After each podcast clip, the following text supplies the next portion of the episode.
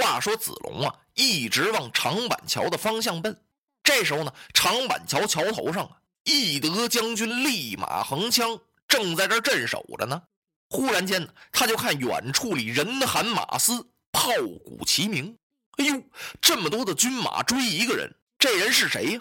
一开始啊，义德没认出来，因为子龙平素啊，他是银盔银甲，白马银枪，今儿个改了颜色了，由头上至脚下呀，连枪带马都是红的，全是血了。所以一下子张飞呀蒙住了。子龙看见张飞了，他急叫了一声。义德，助我！哎呦，这义德才听出来是子龙，他赶忙啊往旁边这么一带马。子龙，快走，就我来抵挡。说完这句话，子龙哗催马就从张飞的身边过去了。义德将军一拧手中丈八蛇矛啊，回过头来看看那树林子，只见树林子后边是人喊马嘶，尘土飞扬。哎，张飞笑了，怎么了？哎，自己这条计策呀，安排的还是真妙啊！是啊，三将军今儿个用了个疑兵之计呀。这条计呀，既是张飞的智慧，也是逼出来的。玄德带着这十几万的难民走到当阳这儿，让人家曹兵追上，这通冲杀呀，杀的玄德呀五零四散，没多少人了。你想要是有人，那张飞能带二十几个军校在这断后吗？如今二哥云长和军师孔明啊，到江夏去求救兵，是一去无音信呢。看来呀，今儿曹操是非要把大哥灭了不可呀。张飞想过，我能在这儿多战一时啊，就让我哥哥呀能跑出去远一点，别让曹操追上他。如果曹操要从长板桥这儿过去，我哥哥就完了。所以翼德担心呢，他也担心子龙能不能从重围里杀出来。现在看子龙啊，已经平安回来了。三将军挺高兴啊，高兴是高兴，可也有点担心。三将军想过了，就我这二十几个人，能抵挡得住曹操几十万人马吗？所以张飞出了个主意，让他这些军校都在那马尾巴上绑上树枝子，狠狠地抽打这马匹。十几个人由东往西跑，十几个人由西往东跑。树枝在那地上啊，拖起老高的尘土来。蛮热闹啊！三将军打定主意了，今儿个不管怎么说呀，嗯，我也不能让你曹操由打长板桥这儿过去，我就跟你们拼了！他把这架子拉的真足啊！一转眼的功夫，文聘就到了。文聘领着人马呀，杀到了长板桥前。嗯，看被他追的那员将啊，不见了。文聘猛这么一抬头，哎呦，吓了一哆嗦呀！怎么了？看见张飞了！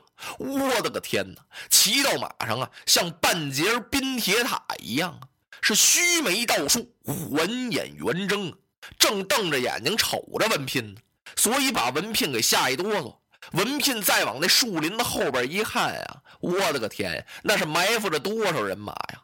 不用问呢，这准是孔明先生的计策呀！我呀，我看看再说吧。文聘把马就勒住了。功夫不大，后边曹将就上来了。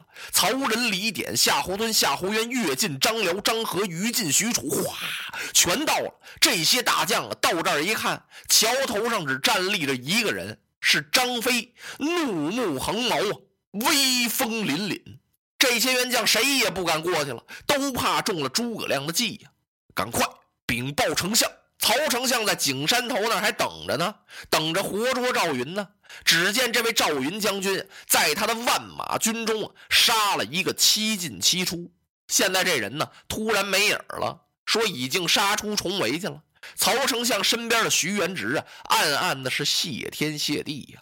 这时候有探报来报，说是赵子龙啊，已经过了长板桥了。而今长板桥那儿有一员大将。挡住了我军的去路，谁也不敢过去了。请丞相您快去看一看。曹操听这事儿都新鲜，有一个人能把我这么多人马给我挡住了，你们怎么就都过不去呢？待老夫亲自去看。说着，曹操领着人马由后边就上来了。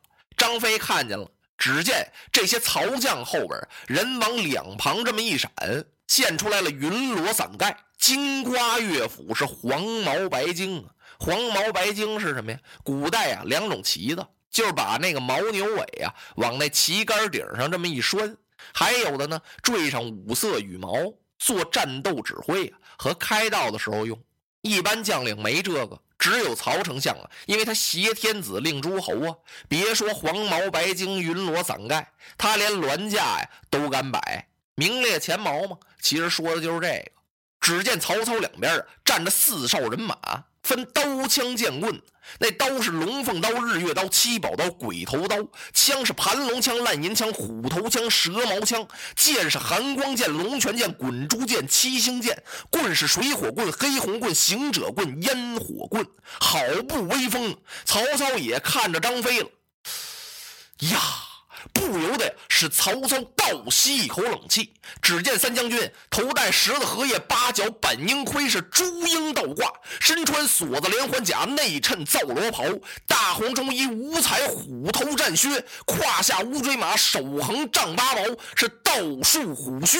哎呦，那个威风劲儿！这么多的曹兵曹将，好像都没有放到他的眼里。果然呢，三将军看到曹操到了，气得他大喝一声：“哎！”我乃燕人张翼德，你们哪个敢在你三将军面前决一死战？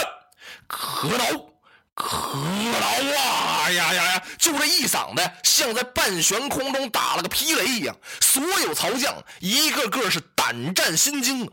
曹操身后边打云罗伞那个呀，哆嗦的更厉害。他这一哆嗦呀，那云罗伞上那绸子飘带啊，啪啪啪啪啪啪啪啪，一直扫这曹操的脸。曹操一想，这怎么回事啊？啊，是风吹的吗？不是，是张飞吓的。他赶忙问前边这员将是何人？启禀丞相，他就是刘备的三弟张飞张翼德。啊，果然，果然是啊，当真。丞相就是此人。快把伞盖给我撤了，让我好好看看。撤去了云罗伞盖，曹操在马上欠身这么一瞅啊，哦，这就是那张飞张翼德呀！我听说过哟，在白马坡的时候啊，关云长刀斩颜良，我当时夸过他几句，我说你真是一员虎将啊。关羽跟我说呀，嗨，这算得了什么呢？我呀，比我三弟差多了。我三弟张飞、张翼德呀，在万马军中取上将首级，如探囊取物啊！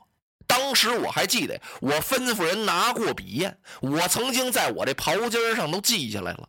我今儿穿没穿那袍子来呀？哎，天这一凉啊，丞相多套了件衣裳，把那件袍啊还真给穿来了。他撩起袍襟一看呀，果然在这写着呢。曹丞相心想啊。嘿嘿，今日，与张翼德相逢，可不能轻敌呀！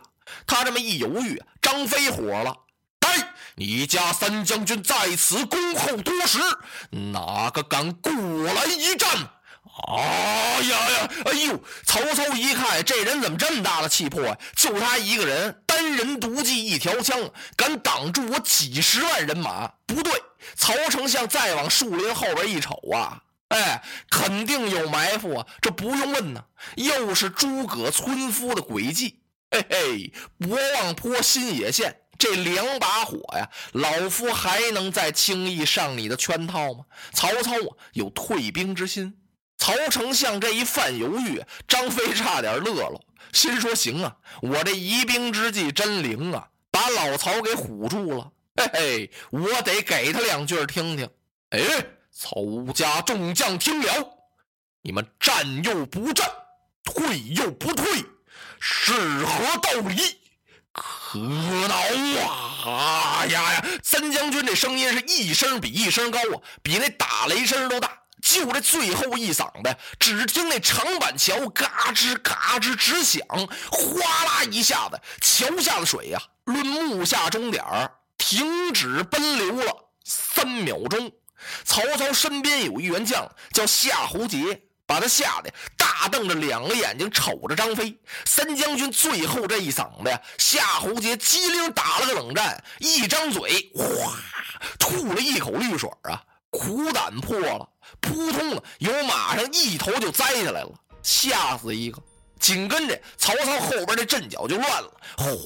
曹家军将一齐往后退，曹操一拨马跟着也败下来了。嚯！丢盔的、抛甲的、撇枪的、夺马的，前面往后跑，后边往前跑，不知道前面怎么回事真是人撞人，马踩马，马踩人，人宰马呀！堵着道过不去了，自相践踏，死伤不计其数。曹操这一败就是几十里呀！后人有诗赞张飞：“长坂桥头杀气生，横枪立马人远征。一声好似轰雷震，独退曹家百万兵。”落花葬黄冢，花蝶各西东。千年之后的我，重复着相同的梦。恍惚中。